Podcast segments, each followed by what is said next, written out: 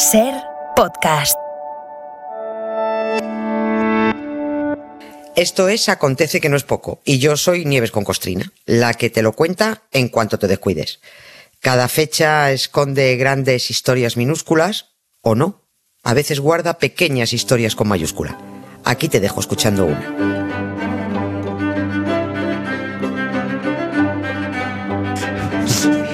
Hola Nieves, buenas tardes. Buenas ¿Qué te tardes? Carlas.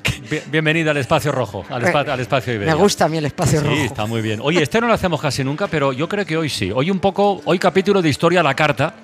Dado que estamos conmemorando los 95 años de Iberia, hablando de la revolución que ha supuesto poder volar, un montón de historias y tal, pero la pregunta sería qué nos quedaría, ¿no? ¿Qué, qué detalle no habremos contado? Si habrá algo por ahí que no hemos rascado. Bueno, pues Nieves lo ha encontrado y la verdad es que merece la pena escucharlo. Venga, empezamos Sí, cuando quieras. Es, eh, es, eh, es curiosa la, la historia esta, ¿no? Porque quizás todo el mundo dé por hecho que hasta hace unos años Sí. el puesto de auxiliar de vuelo pues estaba reservado a las mujeres por razones obvias, ¿no? O sea, porque se trataba fundamentalmente de atender y de servir al pasaje, ¿no? Señorita, tráigame un zumito y un sándwich. Oiga, acérqueme una mantita que tengo frío, azafata, dígale algo a ese señor que no para de roncar, pero siempre, siempre, siempre era para eso, ¿no? Para, para que sirvieran y atendieran. Bueno, pues en contra de lo que pudiera parecer, nadie tuvo en la cabeza contratar mujeres ¿Ah, no? para atender el pasaje. No, no.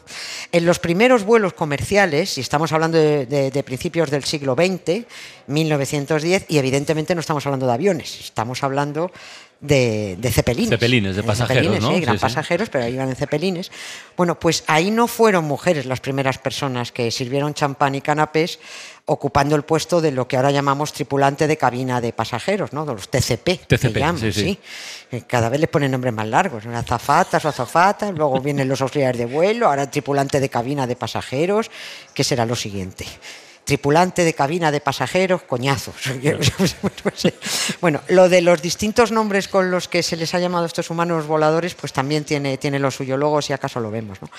Y decía que las primeras personas que sirvieron al pasaje fueron hombres, no mujeres. Eran camareros, además muy engominados y llevaban pajarita. Y casi todos los hemos visto, bueno, porque yo doy por hecho que todo el mundo ha visto la peli, ¿no? En la famosa escena Indiana. del Zeppelin, exactamente, Jones, claro. de Indiana Jones, cuando Harrison Ford se viste de azafato y tira al nazi por la ventana. Guten Tag. Herr Jones. Farsain, mein Herr. Weg. Su billete, por favor. Vamos. Ahí se vuelve el nazi, guantazo. Sale por la ventana, cae a las maletas. No tenía billete. Toma, ya está. Oye, si nadie, tenía, si nadie tenía previsto contratar mujeres para atender a los pasajeros, ¿qué fue lo que les hizo cambiar de opinión a las compañías? Algo, Bueno. algo ocurriría. Sí, pues eh, primero fueron las circunstancias y eh, la fundamental que hizo cambiar de idea fue precisamente una mujer. Cuando comenzaron los vuelos de pasajeros, y lo hizo la Panam, esta compañía empezó a contratar hombres en 1928 para que hicieran de azafatos. Pero un avión no era un cepelín. Claro, pues, en un cepelín te, te podías tomar una taza de té con tranquilidad y te, te daban tu copita de champán y las, las tartas se sujetaban en el plato, ¿no? Y en un avión en los años 30 te lo tenías que tomar eh, en biberón para no echártelo por encima, ¿no? Porque eso era un bom, bom, Sí, sí. bom, bom, bom, ¿no? Que movía Aun- mucho. Sí, claro. Aunque en realidad no te apetecía tomar nada porque solo ibas ahí atenazado al asiento y, y- y preocupado de no echar la pota, ¿no? Lo de los azafatos se frustró, pero entonces apareció la, protagonista de nuestra historia, Ellen Church se llamaba. Es una mujer a la que no le permitieron ser piloto. Ella quería volar, quería pilotar, pero le dijeron eso de, ¿tú, tú, tú, tú- tú estás tonta? ¿Que tú quieres qué? ¿Que tú quieres pilotar? Anda, tira. tira, tira. Y dijo ella, pues no me dejaréis pilotar, pero me vais a tener que dejar volar, porque vosotros no lo sabéis, pero me necesitáis. Y he ahí la primera azafata de la historia de la aviación. Se estrenó en 1930 en un vuelo Oakland-Chicago.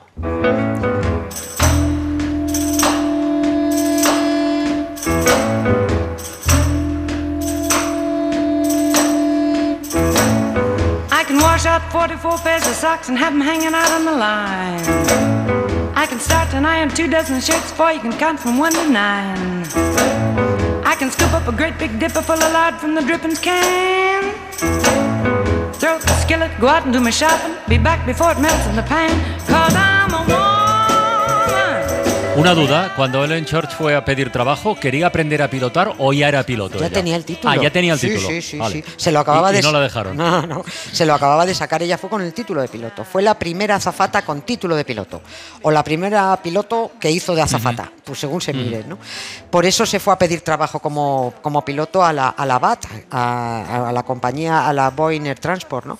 Se entrevistó con un directivo que se llamaba Steven Stimson, que fue el que le dijo que tenía pilotos de sobra y que no estaba para nada interesado en la igualdad de género en cuestiones laborales. Ya pasa. Sí. Menos mal que Ellen Church era listísima, mucho más que el directivo, y reaccionó allí mismo diciéndole más o menos eso de ustedes me necesitan. Porque ella soñó desde pequeñita cuando vio una exhibición aérea mm, con poder volar, así que estudió para ello y se sacó su título. Vale. Pero eso a su padre le parecía algo muy excéntrico y cosa de hombres. Y le dijo, hija, ¿por qué no te sacas el título de enfermera, que es mucho más femenino, ¿no? Tal. Y por darle capricho a papá, se graduó como, Como- como enferme- enfermera. Claro, sí. Por eso le dice al directivo de la compañía, ustedes me necesitan. Porque los primeros vuelos de pasajeros, más en serio, en aquellos primeros años 30, no necesitaban un camarero, necesitaban una enfermera. ¿Por qué se movían tanto los aviones por aquel entonces? Es que no, no podían volar por encima, no es que yo entienda de esto, es que lo he estudiado, ¿eh? vamos, que lo he leído, porque no, no podían volar por encima de las turbulencias Ya. y o las tormentas, no existían las, las cabinas presurizadas, ¿no? No la, hasta 1940 no existían, entonces tenías que atravesar el mogollón de la tormenta o aguantarte, ¿no? Y eso se movía mucho, habría frío, además había mucho ruido, mm, eso provocaba estados de ansiedad, viajabas ahí con el culillo apretado, ¿no? Nadie estaba preocupado de que, de que alguien le sirviera un cafelito, ¿no? Ni los aviones eran confortables, ni había tanto pasajero dispuesto a volar tampoco, por supuesto.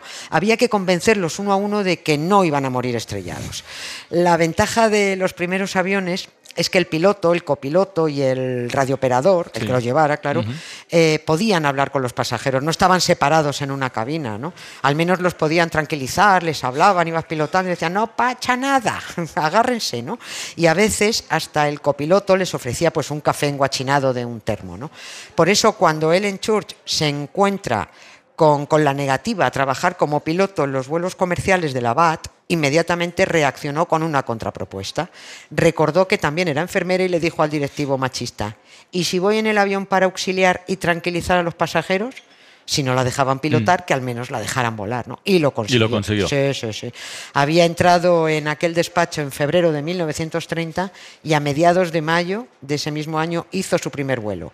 El piloto con el que se estrenó no podía ser más tontaco. No le dirigió la palabra a Ellen hasta el cuarto vuelo.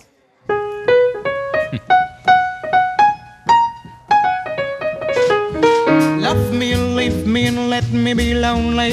You won't believe me, but I love you only. I'd rather be lonely than happy with somebody else. You Estaba pensando que si no le dirigió la palabra y era azafata, si llegara a ser piloto, ¿qué hace? ¿Convoca una huelga o qué hubiera hecho? La echan, la hubieran echado. ¿La hubieran echado? ¿La hubieran echado sí, sí. directamente a ella? Es que eso lo hicieron, lo hicieron con la primera mujer piloto cuatro años después de, en 1934. La compañía Central Airlines contrató a, a Helen Ritchie pese a la oposición de todos los pilotos machos. Todos. No querían que la contrataran. Que no pararon hasta conseguir que renunciara a pilotar porque le hicieron la vida absolutamente imposible. Helen era una mujer que tenía varios récords y estaba considerada un as de la aviación, pero sus compañeros no la querían pilotando un avión de Hay que pasajeros. joderse, ¿eh? Sí, sí, no quería. Bueno, pues que se fastidien, porque mira tú, ahora estamos hablando de ella y de ellos solo se habla para decir que eran idiotas. Oye, ¿y cómo se llamaba entonces aquel trabajo de azafata? Aquel nuevo trabajo, digamos. A ver, se empezaron a llamar por aquel entonces las Sky Girls. No Bueno. confundir con las Spice Girls. No. A Sky Girls, ¿no? Las chicas del cielo. Pero se las llamaba así, bueno, pues un- les pusieron ese nombre extraoficialmente. Lo de que lo de que fueran enfermeras y chicas del cielo, pues la verdad es que son, eso sonaba, vamos a morir todos.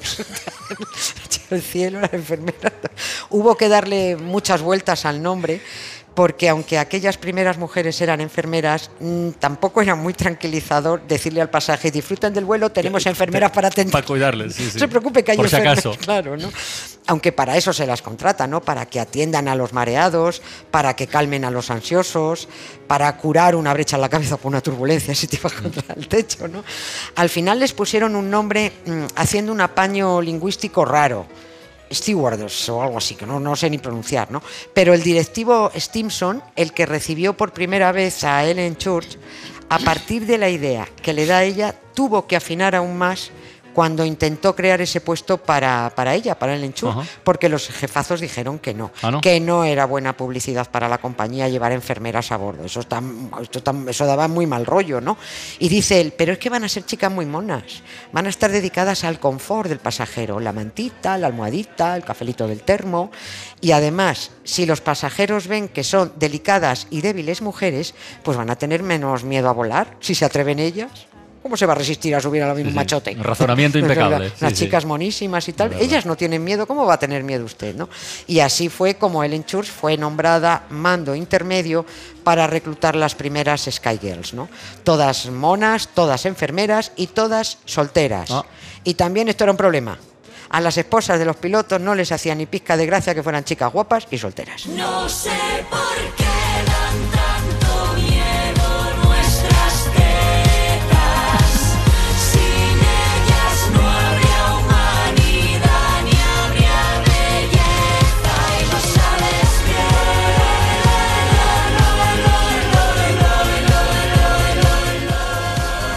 Gustado mucho la historia, eh, pero aquí en España, ¿cómo se llamó a las primeras azafatas? las llamaban con retranca. A ver, aquí las primeras, creo que la primera se llamaba Ana Marsans, ella era su nombre, pero la llamaban las marquesas. Marquesas. Las marquesas. Las marquesas. Claro, estamos hablando de la primera en 1946, en aquella España de la dictadura franquista. Si sabías inglés y eras eh, enfermera, porque también tenía que ser enfermeras, eras una Un cayetana. poco calle- aspirante cayetana, por lo menos. sí, exacto. sí. Fíjate qué educación habías tenido, qué posibilidades de, de estudios y tal. ¿no? En esa España. Era, sí, claro, en aquella, en, en aquella España que era de, de- en aquella además interminable y miserable posguerra. ¿no? Las llamaban las marquesas, pero el nombre oficial que se barajó primero y que sugirió la RAE fue provisora. Provisora. Qué nombre más feo. Entre lo de reconquista y provisora, la RAE se va a tener que dar una lavadita de caspa. ¿eh? Porque, en fin, menos mal que a, a- a César Gómez Lucía, el primer director general de Iberia, no le gustó nada lo de provisora que le sugirió la RAE, que fue el que preguntó a la RAE diciendo cómo podríamos llamar a, este nuevo, a este nuevo cargo, ¿no? Y la RAE le dice eso, pues provisora. ¿Por qué? Porque provee. Pues eso es muy feo, ¿no?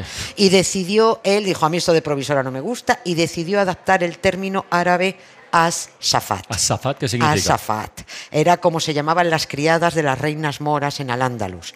Las que las vestían y las que las enjollaban, las que las atendían. As-safat, azafata. En América también no las llamaban así, las llamaban aeromozas. Aeromozas. No sé si se siguen llamando así, mm, todos o, o qué, pero ahora son todos tripulantes de cabina, jartitos de pasajeros coñazo. Fly me to the moon, let me play among the stars. Let me see what spring is like on Jupiter and Mars. In other words, hold my hand. Sí que algunas y algunos aguanten a besugo, que para qué, ¿eh? Sí, sí. Hay, hay veces que siendo pasajero dice, joder, ¿por qué no lo tira por la ventana? Fill my life with song. Let me swing forevermore. You are all I long for, all I worship and adore. In other words. Pues nada, hasta aquí nuestro Acontece que no es poco de hoy, desde el espacio Iberia. Mañana más nieves. Mañana Un más. beso. Otro para ti. Suscríbete a Acontece que no es poco. Todos los episodios y contenidos adicionales en la app de Cadena Ser y en nuestros canales de Apple Podcast, Spotify, iBox, Google Podcast y YouTube. Escúchanos en directo en la Ser de lunes a jueves a las 7 de la tarde. Cadena Ser. La radio.